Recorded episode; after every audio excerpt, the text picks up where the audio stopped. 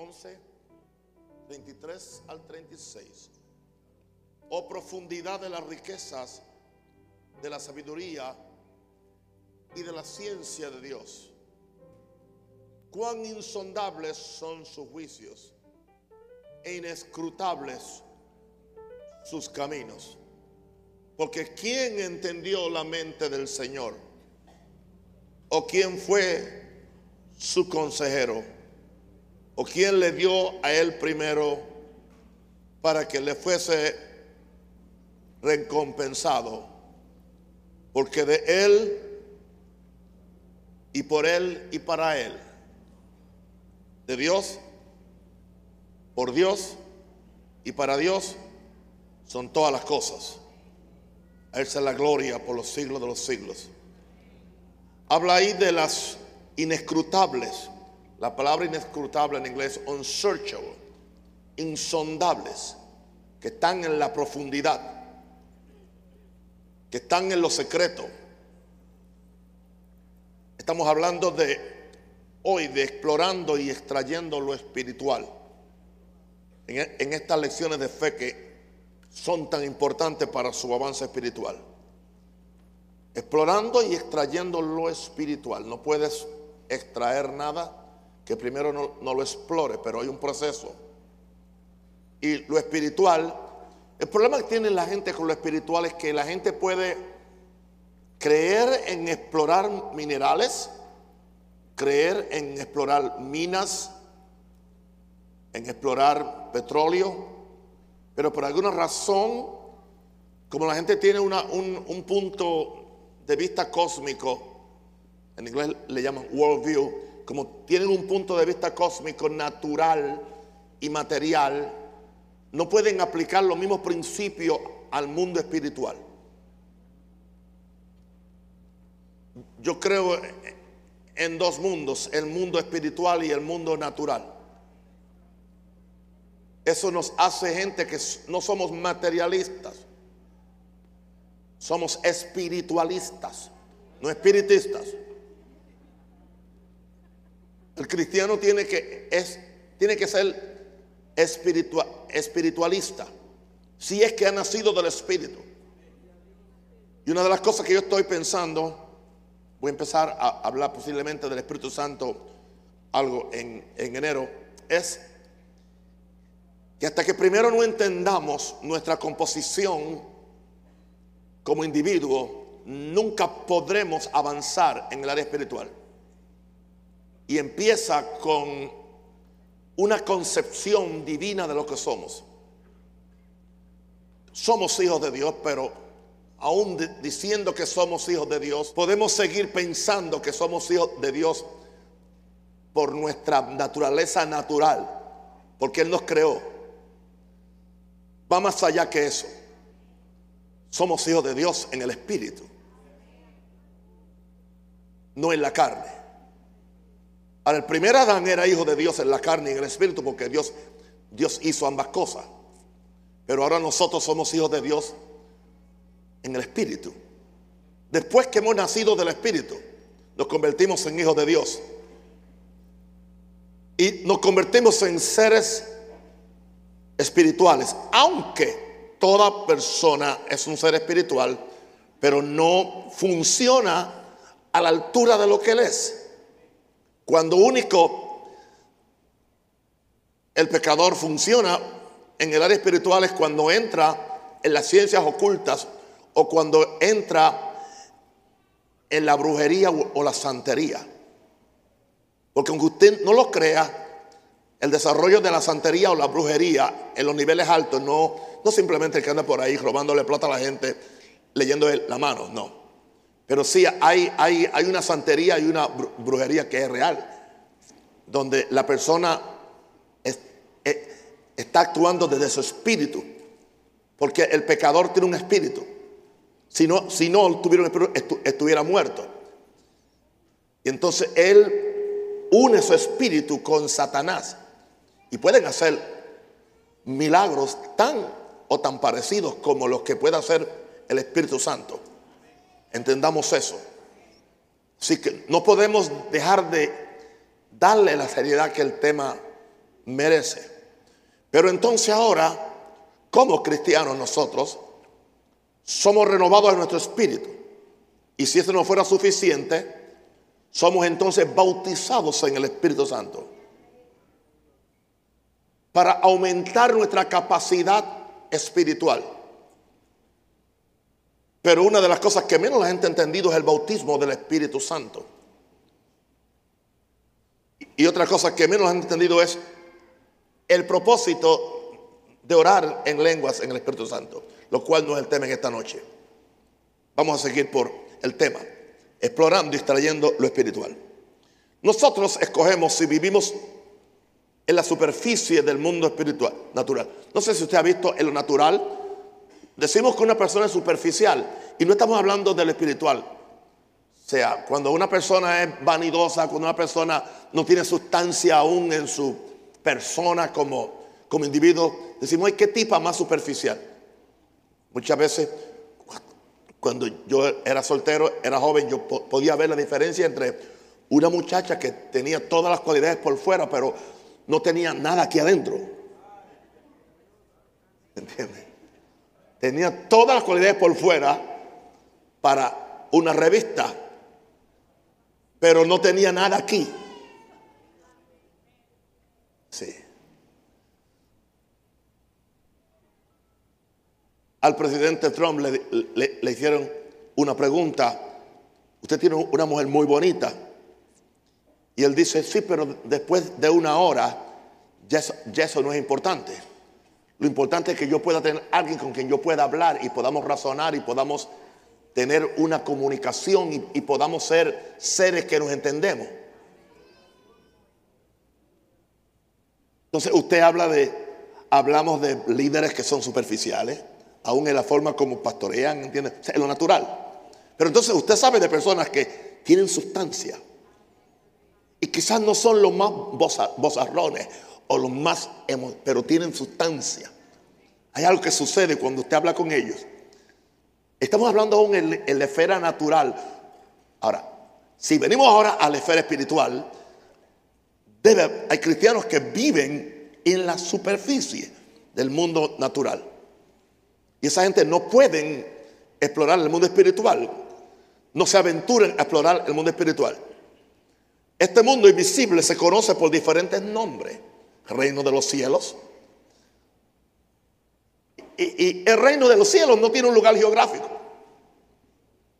¿Entiende? Porque usted dice, bueno, el cielo está arriba y el infierno está abajo, pero ¿y qué dicen los que viven allá en Argentina? Estamos hablando de lugares espirituales que no le podemos aplicar las mismas cosas de, lo, de lo físico. Este mundo se conoce como el reino de los cielos. Hay una expresión que no es bíblica, eh, John Guichol lo usaba mucho, la cuarta dimensión, porque el mundo físico es tridimensional, como se le llama. Pero entonces hay una cuarta dimensión que se sobrepone y eso se le llama también el mundo espiritual. Es lo que dicen los filósofos, a no tener otra palabra. Le podemos llamar también la dimensión espiritual, la dimensión del espíritu. No la dimensión del Espíritu Santo, o sea, la dimensión que es espiritual donde Dios vive, donde Dios se mueve. Gloria a Dios. Eso debe ser más real a, los que hemos nacido de nuevo. Porque ahora nosotros somos seres espirituales. Por eso Jesús dijo, el que no nace de, nuevo no puede entrar en el reino de Dios. Es más, dijo algo, no puede ver el reino de Dios.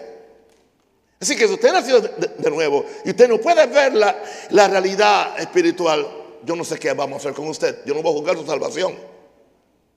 Y que usted no esté más enamorado de lo espiritual que de lo visible. Y la iglesia tiene que, yo creo que si queremos que Dios haga lo que Él quiera hacer en estos últimos días, vamos a tener que, que reevaluar un sinnúmero de cosas que hacemos. Que vemos que muchas veces caemos en la monotonía del asunto y no hay una, no hay una profundidad espiritual. Porque no, nos han enseñado, no, no, no nos han provocado. Hay cosas que no se han descubierto y siempre han estado ahí. Las leyes de física, ¿entiende? La ley del, relativismo, que creo que fue Einstein que la, que la descubrió, siempre estaba ahí. Siempre estaba ahí. O sea, simplemente que alguien la, la descubrió. Hay cosas en Dios que aún nosotros no hemos descubierto. Pero como la religión nos pone un tapón, nos pone una tapa y nos dice, no, todo está revelado ya en el canon sagrado y usan palabras muy grandes que, bueno, maravillan a la gente que no sabe pensar mucho. Oh, pues él sabe lo que está hablando. El canon está terminado, ya no hay más que buscar, ya no hay más revelación. Y eso, eso le, le ha hecho mal a la iglesia. Ok, ahora, hemos nacido de nuevo, ahora somos ciudadanos y herederos de ese mundo eterno, no de aquí, no de aquí. Usted tiene una ciudadanía panameña, yo tengo una ciudadanía norteamericana, estadounidense, pero eso en el planeta, eso es para entendernos aquí. Yo no puedo extrapolar mi, ciudadanía eh, panameña o norteamericana para yo entender el mundo espiritual. Y, y ahí el problema cuando tratamos de usar la cultura o el nacionalismo para entender las cosas espirituales. Por eso es que no podemos decir la iglesia panameña. ¿Qué es la iglesia panameña? No, o la iglesia norteamericana o la iglesia africana. No hay tal cosa. Es la iglesia espiritual, es la iglesia cristiana, es la iglesia de Jesús. Todo lo que tú y yo necesitamos para esta vida y la venidera está en el mundo espiritual. Y si no lo estamos disfrutando es porque no lo hemos visto. Y menos no lo hemos explorado porque no hemos entrado. Ese mundo espiritual se sobrepone a este mundo físico. No lo niega. Aleluya. Todas las limitaciones que son propias de este mundo natural desaparece en este mundo espiritual donde Dios vive. O sea, ah, nosotros hablamos de milagros y nosotros creemos que los milagros contradicen las leyes. No, los milagros no contradicen las leyes naturales. Los milagros suspenden las leyes, naturales.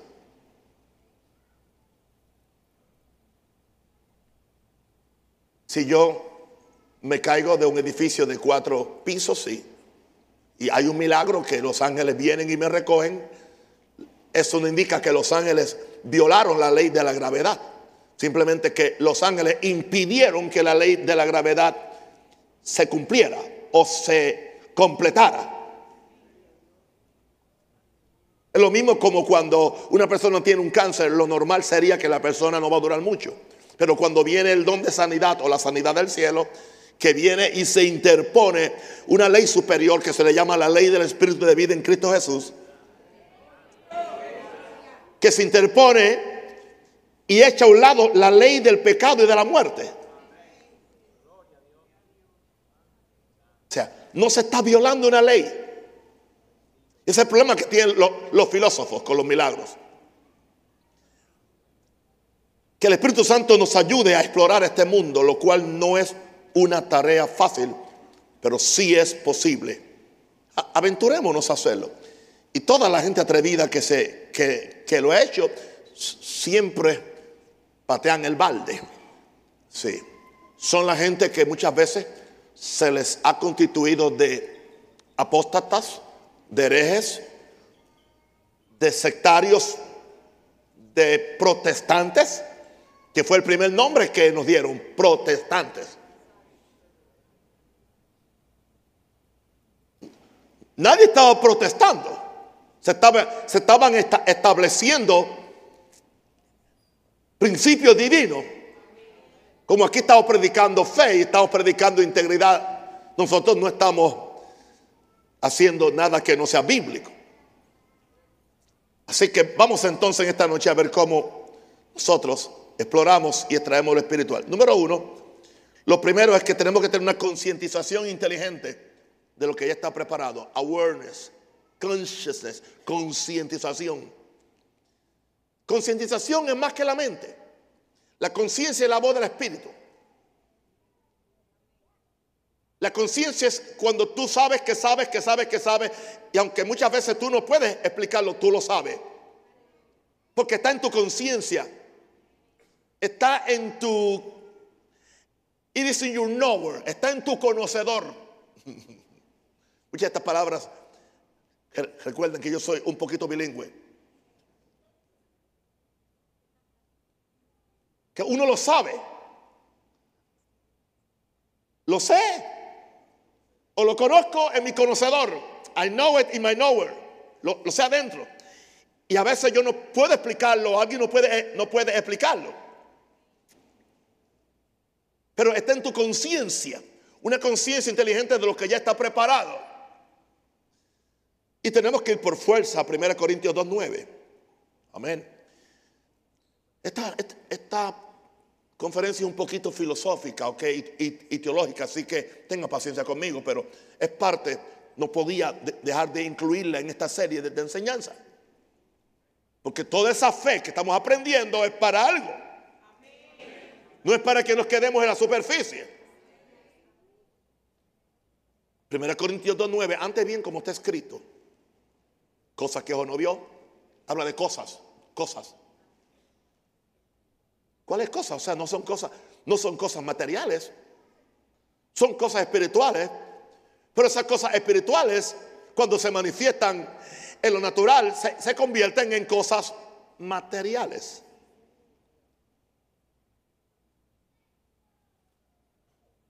Porque por fe entendemos haber sido constituido el universo por la palabra de Dios. De modo que lo que se ve fue hecho de qué? De lo que no se veía, de lo espiritual. Lo espiritual se materializó. Y la fe hace eso. La fe vale al mundo del espíritu, lo extrae, entonces viene y, y se materializa. Pero la fe también, como le dije antes, desmaterializa algún desorden que haya en el mundo físico o en tu en el mundo material o, en tu cuerpo físico y lo puede desmaterializar. Por eso es que el cáncer puede ser sanado y quemado y no queda nada. En la fe. Sí, porque la fe hace dos cosas. Da vida a los muertos y llama las cosas que no son como, como si fuesen. Ok. Así, antes bien, como he dicho, cosas que ojo no vio, ojo no vio, ni oído yo, ni han subido el corazón de hombre, son las que Dios ha preparado para los que le aman.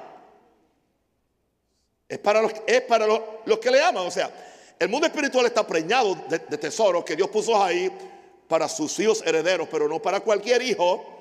Los que le aman, los que tienen una comunión con Dios. Los que no van a amar las cosas más que los que aman a Dios. El mundo espiritual está preñado de, tesoro. Ahí hay sanidad, ahí hay milagro, ahí hay prosperidad, ahí hay abundancia, ahí hay dones, ahí hay unciones, ahí hay revelaciones que tú ni has pensado que son posibles. Y, y son para los hijos herederos que le aman. Eso está claro ahí. Nada de gran valor está en la superficie. el oro, los metales preciosos, los diamantes que se venden por millones de dólares de acuerdo al peso, las minas de diamantes que hay especialmente en Sudáfrica. Hay que explorar, los mineros exploran. Y muchas veces en esa exploración han perdido su, su vida. Porque nada de gran valor físico está en la superficie. El petróleo no está en la superficie. A veces está debajo del mar. Pero hay gente atrevida que ha aprendido a cómo ir allá y explorarlo. Usted ve las grandes plataformas marinas donde se hace la exploración del petróleo. Acabaron de, descubrir en, en Estados Unidos suficiente petróleo creo, que para un siglo. Más petróleo que lo que tiene Arabia Saudita. Pero hay que explorarlo. Nosotros simplemente, el, problema nuestro es que nosotros cantamos del cielo y de la segunda venida y del, y del rapto y del milenio y se nos olvida que podemos empezar ya acá. Bueno, ¿por qué nosotros vivimos explorando las escrituras y no nos cansamos? Porque ellas dan los, los pensamientos y los caminos de Dios. Dos cosas, los pensamientos de Dios. Pero entonces, para yo poder activar esos pensamientos, necesito entrar en los caminos que Dios, Dios, me hace para que yo haga lo que, lo que Dios está pensando o los planes de Dios. Puedo tener los pensamientos, si no tengo sus caminos, no voy a poder realizar sus pensamientos o sus planes. Isaías 55, 8 al 9 dice, porque mis pensamientos no son vuestros pensamientos. O sea que son diferentes. Ni vuestros caminos son mis caminos. Vamos a ver entonces cuál es la comparación ahora en cuanto a los, de uno y a los de otro. Verso 9, como son más altos los cielos que la tierra, dice Dios, mis caminos son más altos que los de ustedes. Mis caminos son más altos, son diferentes. Y mis pensamientos son más, más, o sea, son más, son más abundantes que vuestros pensamientos. Gloria a Dios. Ahora, rompamos la pereza espiritual e intelectual que no nos deja ver más allá de lo que tenemos al frente de nuestras narices. Perdone la expresión, pero eh, es cierto, gente que no puede ver más allá. Esto fue lo que me enseñó mi papá, o esto fue lo que me enseñó mi cultura, o esto, eh, esto es lo que cree mi denominación, o esta fue mi, mi experiencia. Y entramos en un conformismo espiritual o conformismo intelectual. Yo no tengo un servicio a la ignorancia, un culto a la ignorancia. Yo creo que el creyente debe mejorarse en todas las áreas. Espiritual, social, intelectual, económico, en, en, en todas las áreas. Porque nosotros deberíamos ser el mejor testimonio de Dios en esta tierra. Y no que relacionen siempre a los evangélicos como la gente más ignorante del pueblo que simplemente vienen a la iglesia porque no tienen que hacer. Y como no tienen ningún éxito aquí en la tierra, pues quieren tenerlo en el cielo.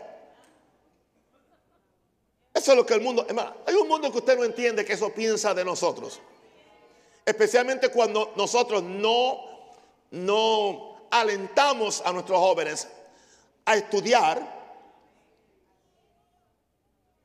pero a estudiar de cierta forma que no sean dañados por el espíritu del siglo sino que puedan tener un criterio espiritual y bíblico.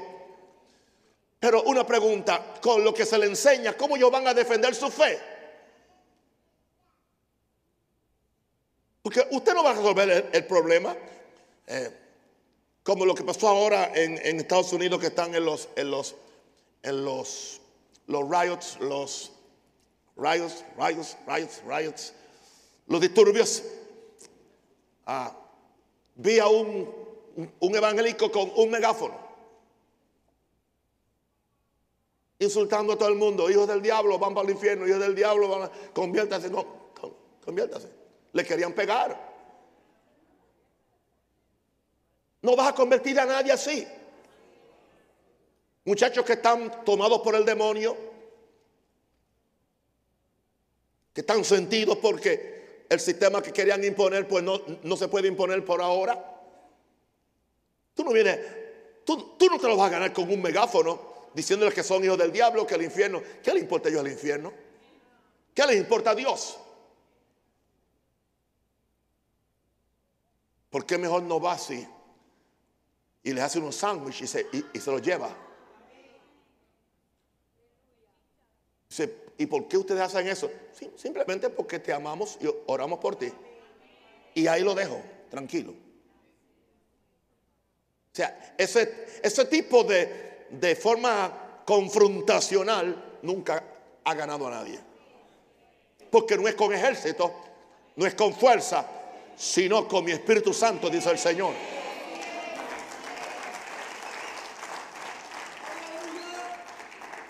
Yo tengo carga por la nueva generación porque yo tengo, yo tengo 12 nietos por ahora.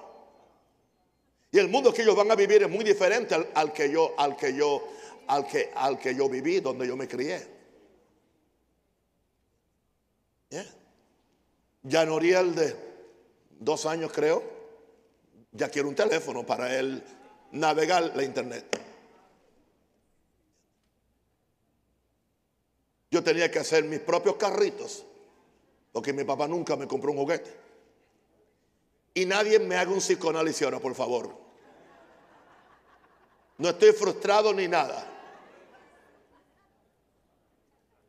Así que rompamos la presa espiritual, intelectual, que no nos deja ver más allá de lo que tenemos enfrente de nuestras narices. El ser espiritual vive en un continuo espíritu de exploración e investigación, porque sabe que en el mundo del espíritu, como dije hace algunos viernes, no hay límites de recursos. No hay límites, diga, no, no hay límites. Los límites los ponemos nosotros. Los límites los pone la sociedad, la religión, pero no en Dios. Jesús dijo, conforme a tu fe te será hecho. Ahí no hay límites. Entonces, ¿qué se va a requerir? Una gran inversión de tiempo, de pasión, de sacrificio y aún dinero para explorar y extraer los tesoros espirituales. ¿Cómo tú vas a crecer en fe si tú no, tú no, tú no lees la Biblia? Oyes un mensaje y lo oyes aquí. Quizás te llevas el 10% si eres uno de los más inteligentes en el salón. ¿Qué pasará con los otros? Quizás el 10%. Pero ya no, o sea, no lo vuelves a escuchar. No, no, o sea, no, no tienes deseo de, crecer en esa sabiduría. Y después te frustras. Entonces, en algunos casos, pues, antes lo que se hacía era que la gente para tratar a ver si eh, ir de iglesia en iglesia a ver dónde le daban una, una, una pastillita de fe, una pastillita de algo o una emoción, ¿entiendes? Sucede que tú puedes mantener la gente por eso por algún tiempo, pero llega un momento cuando la gente, la gente inteligente se te va se, te va. Y, y se quedan solamente la gente que no quiere pensar o que no puede pensar. Y con eso yo no estoy degradando absolutamente a nadie porque yo amo al ser humano como usted no tiene idea. Pero se requiere inversión de tiempo, de pasión, de sacrificio y, a un dinero para explorar y extraer los tesoros espirituales. Eh, Jesús dijo en Mateo 13, 44, Además, el reino de los cielos es semejante a un tesoro escondido en un campo. Es semejante, comparó una cosa con otra. El reino de los cielos es semejante a un tesoro, está escondido en un campo, el cual el hombre halla, el creyente. Y dice, y lo esconde de, nuevo, y gozoso por ello va y vende todo lo que tiene y compra en el campo. Eso indica que hace una inversión. Establece una prioridad de que ese tesoro escondido es más importante que todo lo demás.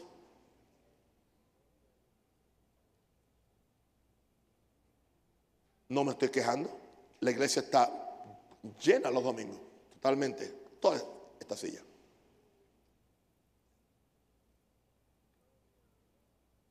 El lunes viene un pequeño, digo, un grupo que no es tan grande. Lo viene, viene un grupo un poquito más grande. Que son los que quieren más. Son los que no están buscando una misa evangélica de domingo.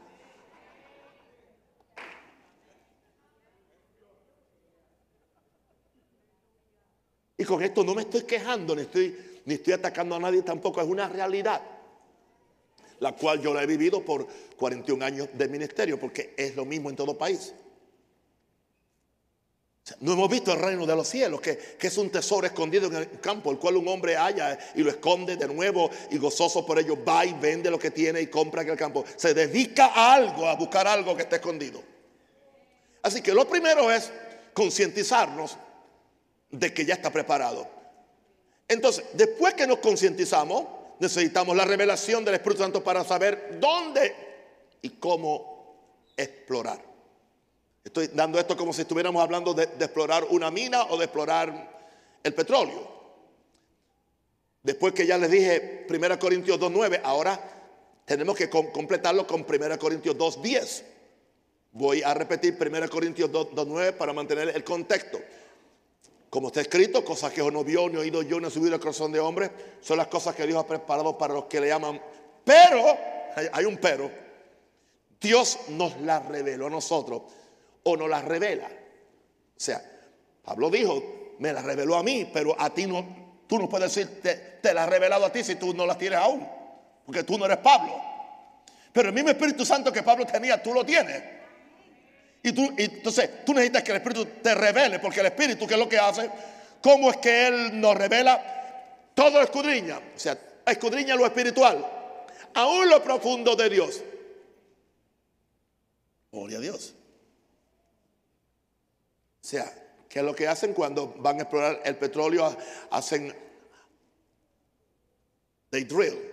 Ay, señores, vengo a Estados Unidos, perdone, de hablar, porque si no hablo inglés con mis nietos no me entienden. Señor, devuélveme el idioma, Padre. En serio. ¿Cómo es que, cómo es que se de- descubre el petróleo? Se barrena a una profundidad hasta que sale el chorro ese grande. Pero hay que barrenar. Hay que forzarse. Hay que ir hasta donde está lo que tú necesitas. Gloria a Dios. Así que Dios nos la reveló por Espíritu, porque el Espíritu todo lo escudriña. Aún lo profundo de quién? De Dios.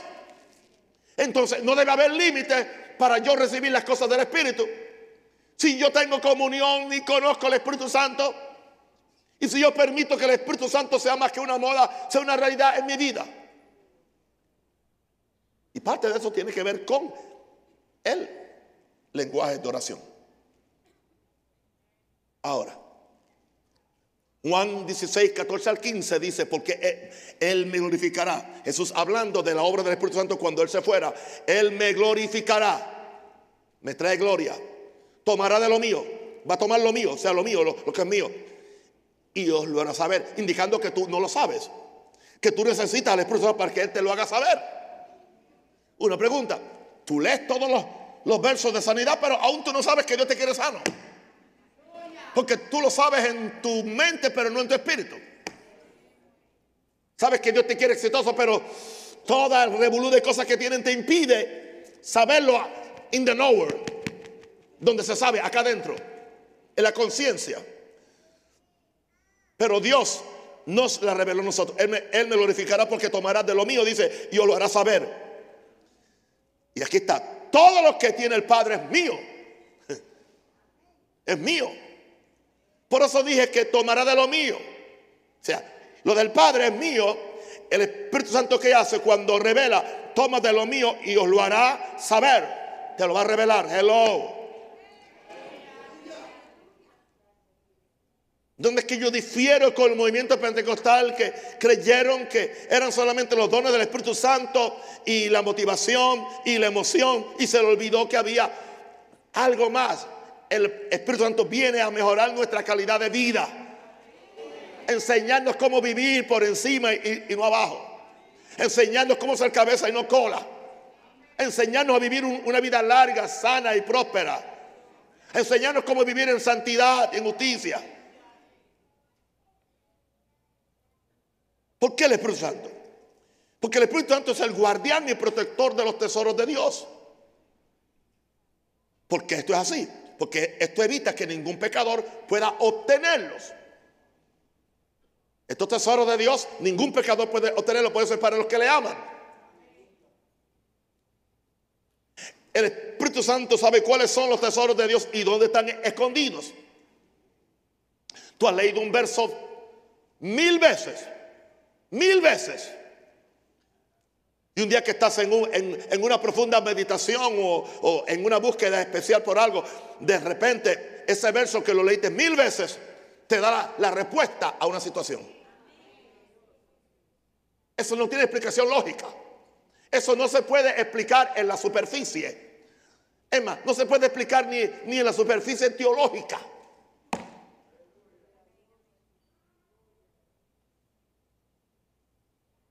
Así que Él sabe dónde están los tesoros y dónde están escondidos. Y te los quiere revelar. El Espíritu Santo llega a donde más nadie puede llegar. Nadie más. Al corazón de Dios. que es el lugar más profundo del mundo espiritual o de la cuarta dimensión, el corazón de Dios. Dice que Él escudriña aún lo profundo de Dios. Pablo nos dijo, inescrutables sus caminos, insondables sus juicios. ¿Quién entendió la mente del Señor? Oh profundidad de la riqueza de la sabiduría, Romanos 11:33. Está, estamos hablando de profundidad, no te quedes, dile a tu vecino, no te quedes en la superficie.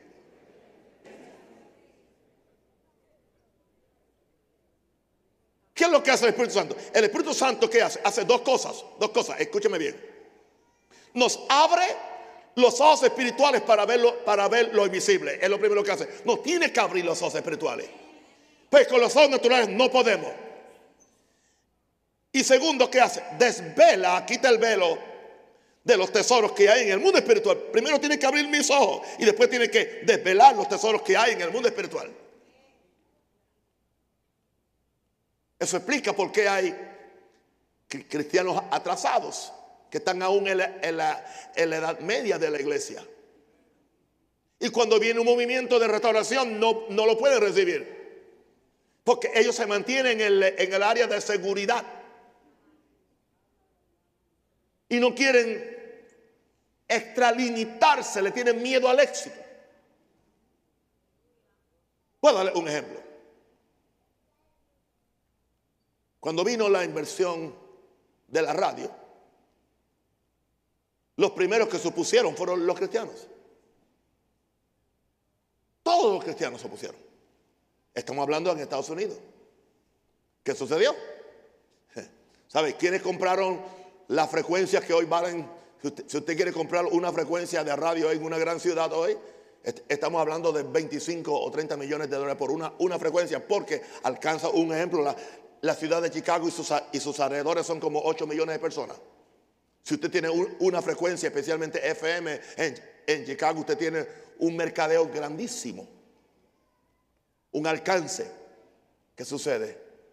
Con, con excepción de Moody, de Moody no hay una estación cristiana. ¿Por qué? Porque todos los, cristianos dijeron que era del diablo y entonces los pecadores se, quedaron con todas las la frecuencia.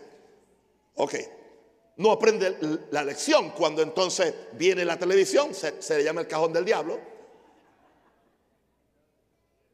¿Qué sucedió? Lo mismo. Las mejores frecuencias, que eran baratísimas, la agarraron los pecadores. El sistema del mundo, el sistema del cosmos. Y después los cristianos, cuando despertaron a que podían usar la televisión como un medio de evangelismo, tuvieron que irse a comprar a los pecadores a precios ridículos. Claro, los, pecadores le vendieron no las mejores, sino el ripio, lo que a ellos no les servía, o sea, porque habían acumulado muchas. Y como que siempre la iglesia va detrás, ¿entienden? Va detrás, detrás, detrás. Y después tiene que estarle siempre rogándole al diablo y al mundo para que nos conceda algo. Dígame o diga ouch, pero usted sabe que es cierto. Todo eso sucede que no, no nos han enseñado que el Espíritu Santo nos abre los ojos espirituales para ver lo invisible y desvela los, los tesoros que hay en el mundo espiritual. Hay hombres que han vencido esto. Yo le puedo dar el ejemplo de Ora Roberts. Ora Roberts era un evangelista de carpas, de grandes, de grandes campañas evangelísticas, pero en un momento determinado él sintió de Dios que había un shifting, había un cambio en su ministerio. Dios lo mandó a hacer una universidad cristiana carismática, e, evangélica, pentecostal. Sin tener un dinero, sin tener un centavo. Sin tener un dinero.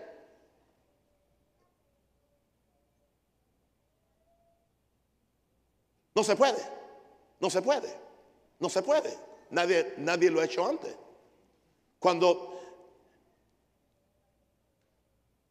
él vio los, las hectáreas de terreno donde hoy está la, la, Universidad de, de Ora Robert, lo que habían eran ardillas. Y dice que él iba allí a orar, solo, a orar solo, y a visualizar. Y pasaba horas enteras orando en lenguas y orando en inglés. Orando en el Espíritu y orando en inglés. Y en esa forma Dios le dio el diseño de cómo edificar una universidad. Sin límites. Porque el Espíritu Santo viene quitando los límites. Quizá yo tengo muchos límites. Porque muchas veces uno por los, por los abusos que se han hecho, uno tiende a retraerse. Porque uno no quiere que lo metan en el mismo montón de, este chorro de, de, ladrones que están explotando a la gente. ¿Me entienden, mis santos? Pero va a llegar un momento que hay que quitar los límites también. Y empezar a pensar en cosas grandes.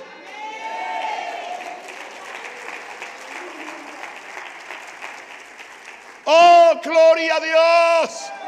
Gloria a Dios.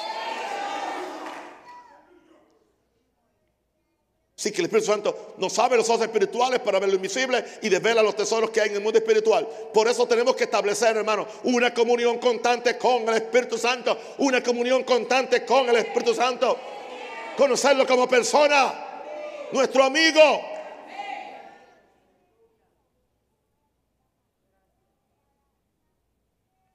Ahora, después que Él te lo revela, ahora necesita fe, número tres, para entenderlo y hacerlo.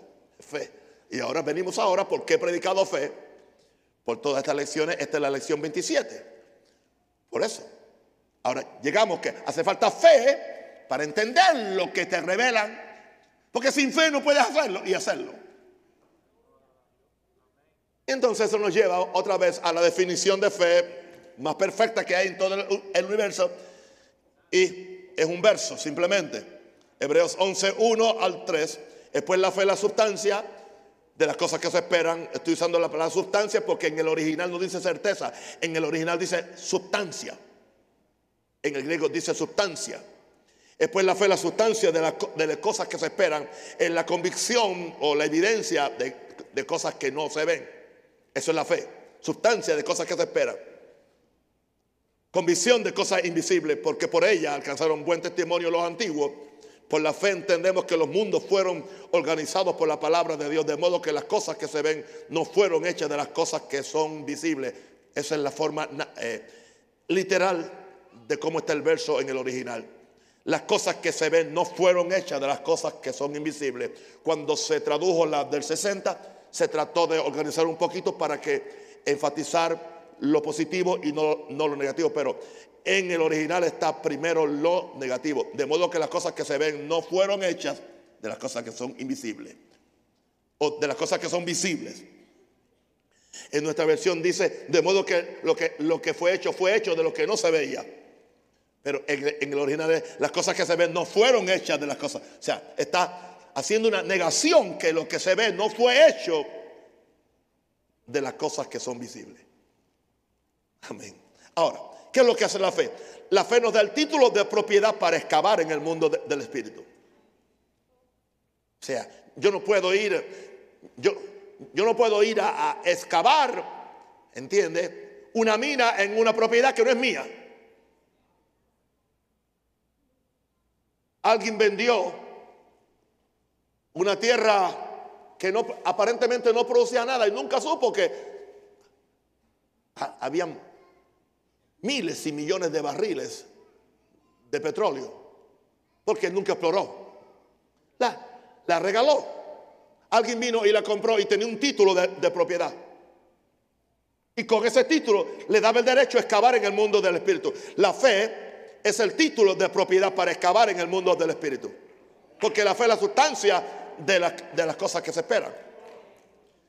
La fe nos hace entender que todo en, en el universo se hace y se estructura por medio de la palabra. Sea la palabra de Dios y la palabra de Dios en tu boca. Y tenemos que entonces venir en contra de toda una religiosidad que habla en contra de decretar, que habla en, que en contra de confesar la palabra de Dios, que habla en contra del mensaje de fe. Con razón no vemos los grandes de descubrimientos espirituales. ¿Ok? La fe nos hace entender que todo en el universo se hace y se estructura por medio de la palabra. Porque lo, los mundos fueron hechos por la palabra y dijo Dios. Eso es lo que hace a Adán diferente. Eso es lo que hace a Adán un rey. Eso es lo que hace a Adán una divinidad. No que es Dios, pero es divino. Adán era divinidad porque hablaba. Usted quiere ejercer su divinidad, hable lo que Dios habla. ¿Me entendió? Usted quiere ejercer su autoridad espiritual, hable la palabra. Cambie su forma de hablar. Hable de salvación, de justicia, de sanidad. No ande por ahí repitiendo todas las burradas que usted lee en Facebook o las burradas que usted oye en YouTube. Entiende que, que no tiene ningún fundamento. Venga la palabra de Dios. Y sea sabio para saber cuando un hombre le está predicando la palabra o le está trayendo un cuento. Usted debe decirle, déjate de cuento cuentistas. Entonces, ¿qué es lo que hace la fe? La fe me da la sustancia, diga sustancia. O la plataforma de, fundación. Por eso dice que la fe es la sustancia. O la plataforma de fundación donde yo me paro firmemente para explorar y extraer todo lo que Dios me ha prometido en su palabra. Porque fe es la sustancia. Este púlpito tiene sustancia. Por eso tiene forma. Por eso no se desintegra. Y la sustancia de nosotros no viene de la palabra. Gente sin palabra son gente superficiales, son blandengues. Son como la gelatina. No, no tienen sustancia, por eso cualquier cosa los tumba. Cualquier cosa. Una escoba vestida de mujer los echa a la cama.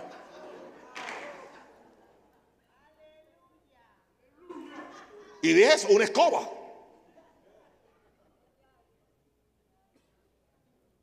Oh, gracias por la fe de Dios. Yo no creo que yo he perdido el tiempo con, esto, con estas clases. Van a quedar ahí por muchos, por muchos años. La fe me da la sustancia, la plataforma de fundación donde yo me paro firmemente para explorar y extraer todo lo que Dios me ha prometido en su palabra. La fe siempre tiene certeza de lo que se espera, certeza. Y la fe te da la convicción o evidencia de lo invisible que estás explorando para luego extraerlo. Yo no lo he visto, no lo creo. Como no lo veo, tienes que explorarlo y sacarlo para después verlo. Primero lo ves en el espíritu, después lo ves en lo material. Pero si nunca lo ves en el espíritu, nunca lo vas a ver materializado. Ok.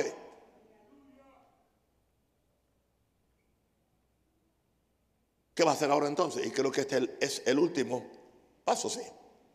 Son, son cuatro pasos.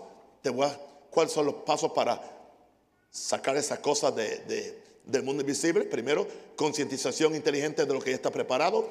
Número dos, revelación del Espíritu Santo para saber dónde y cómo explorar. Número tres, fe para entenderlo y hacerlo. Y cuatro, llamarlo, llamarlo para extraerlo. Tú lo vas a llamar con tu boca. ¿Qué miedo le tiene la gente a esto? Ustedes no son dioses para decretar. Ustedes no son dioses para usar la palabra como Dios, como Dios la usó. Hello. Cabecita hueca, superficial, quiero decirte algo. Jesús no operó como un Dios, operó como el Hijo del Hombre. Jesús vino a probarle a la humanidad que un hombre o una mujer sometido completamente a Dios, viviendo en comunión con Dios, llenándose de la mente y la palabra de Dios, puede, puede hacer un cambio y puede hacer en la tierra lo que Dios hizo en el cielo. Eso fue lo que él hizo. Llamarlo para extraerlo. Romanos 4, 16, 17. Por tanto es por fe. Es por fe para que sea por gracia. Es gracia, a fin de que la promesa sea firme para toda su descendencia, hablando de Abraham. No solamente para la que es de la fe de, la que es de la ley, sino también para la que es de la fe de Abraham, el cual es padre de todos nosotros. Como está escrito, te he puesto, por padre de mucha gente, te he puesto delante de Dios. ¿A quien creyó? Él le creyó a Dios. ¿A cuál Dios? El Dios que ya, el Dios que da vida a los muertos ¿Y cuál Dios? El Dios que llama las cosas que no son como si fuesen. Ahora, solamente puedes llamar a aquello que sabes sin duda que existe. ¿Entiendes? O sea, que existe acá. Por más que yo diga, papi, papi, papi Juan, venga, venga, venga. Él no está, está en el cielo. Y yo no puedo llamarlo del cielo, acá abajo. Pero cuando papi vivía, yo lo llamaba y él me respondía porque estaba acá, estaba accesible. Tú no puedes, tú no puedes llamar lo que no existe, el, espiritual, aunque no exista, aunque tú no lo veas. Pongamos que tu milagro está al otro lado de, una pared de límite que tú has puesto, pero está ahí, pero tú, tienes que llamarlo. Pues tú sabes que está ahí. Tú llamas a aquellos que sabes sin duda que existe. Tu boca es el principal instrumento de extracción. Tu confesión negativa aleja de ti la promesa. Aleja. Tu atrevida confesión positiva te acerca a la promesa y acerca la promesa a ti. Tu atrevida confesión positiva te acerca a la promesa y acerca la promesa a ti. ¿Qué te van a decir? Eso es nueva era. Eso es filosofía. Eso es teosofía. Y usan todas las fías para desvirtuar una verdad. ¿Por qué no podemos pensar que ellos están, que ellos se robaron estos conceptos de la Biblia y lo están usando? Y que sin Dios están haciendo más cosas que nosotros supuestamente con tanta brinco y tanto salto. Están usando los principios sin Dios y aún así le funcionan. Porque el hombre sigue siendo creación de Dios y tiene aún cierto vestigio de divinidad en su espíritu para crear cosas. No todos los que han, los que han inventado estas grandes cosas son cristianos que hablan en lengua, algunos de ellos son ateos. Ateos, ateos, ateos. Y han inventado tremendas cosas. Ese poder de invención no es del diablo. El diablo no inventa nada. Ahora sí que Oh, gloria a Dios. ¿Están conmigo, mis santos? El domingo voy a ser más atrevido. No, no. Entonces, ¿qué se refiere? Se requiere el espíritu de fe. ¿Cuál es el espíritu de, fe? Creí, por lo cual también hablé. Es un espíritu que, te se, se adueña de ti, que te quita el miedo. Tú abres la boca, hacer ridículo frente de todo el mundo, se ríen de ti, se burlan de ti, pero creí, por lo cual también hablé.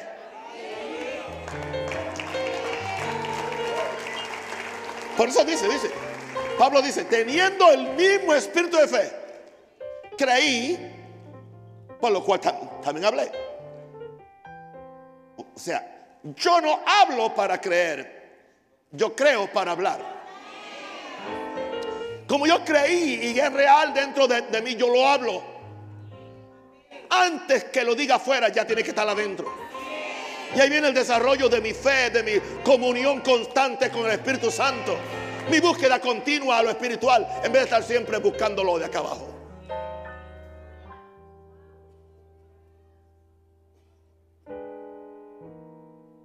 Me preguntaban esa, papi, ¿cuál es el problema de la iglesia aquí en mi país? Yo digo, el problema de la iglesia es que están más pegados al espíritu de este mundo que al, espíritu del cielo. Y creo que lo puso en un tuit. Están más pegados al espíritu de esta tierra que al espíritu del cielo. Se mueven más por la elección de un candidato que no querían o que querían que por el Espíritu de Dios. Lloran cristianos porque su candidato no ganó. Nunca han votado una lágrima por un pecador.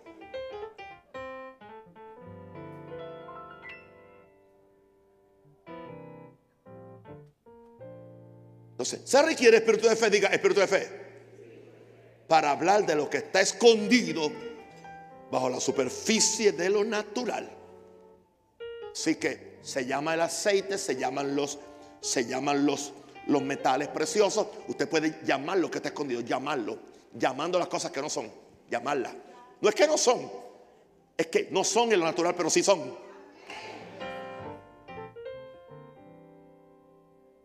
Llama las cosas que no son como si fuesen. Usa el espíritu de fe para que lo, lo que está escondido bajo la superficie, bajo la superficie de lo natural, las cosas que no son van a sustituir las cosas que son. Llama las cosas que no son como si fuesen. Las cosas que no son van a sustituir las cosas que son. Mantengamos firme, sin fluctuar, la confesión de nuestra esperanza, porque fiel es el que prometió. Le, estoy, le traté hoy de, en mi forma tan limitada, de explicarle cómo explorar y extraer lo espiritual. Levante la mano al cielo. Levante la mano al cielo. No diga que fue mensaje, diga, que fue conferencia, está bien, no me voy a enojar. Levante la mano al cielo, dé gracias al Señor. Oh, Padre, en el nombre de Jesús. Para estas cosas, ¿quién es suficiente? ¿Cómo necesitamos al Espíritu Santo para que despierte ese gigante dormido dentro de nosotros? Despierte esa creatividad espiritual para atentar cosas grandes para Dios y para su reino. Porque Padre, el tiempo es cumplido y el tiempo es ya de romper los límites para que veamos la gloria de Dios. No te he dicho que si creyeres, verás la gloria de Dios. Yo pido que tú le abras el espíritu, el corazón, la conciencia a esta iglesia y a todo el que escuche esta palabra. Para que el Señor no la juzgue prejuiciado o prejuiciada. Que me dé una oportunidad de explicárselo, Dios, para que su vida cambie. Su cuerpo enfermo sea sanado. Su familia perdida sea salvada su condición espiritual sea cambiada, su condición económica sea cambiada también por esta palabra. Queremos ver algo grande, oh Dios. Enséñanos a explorar lo espiritual en el nombre de Jesús. Den un aplauso a Jesús.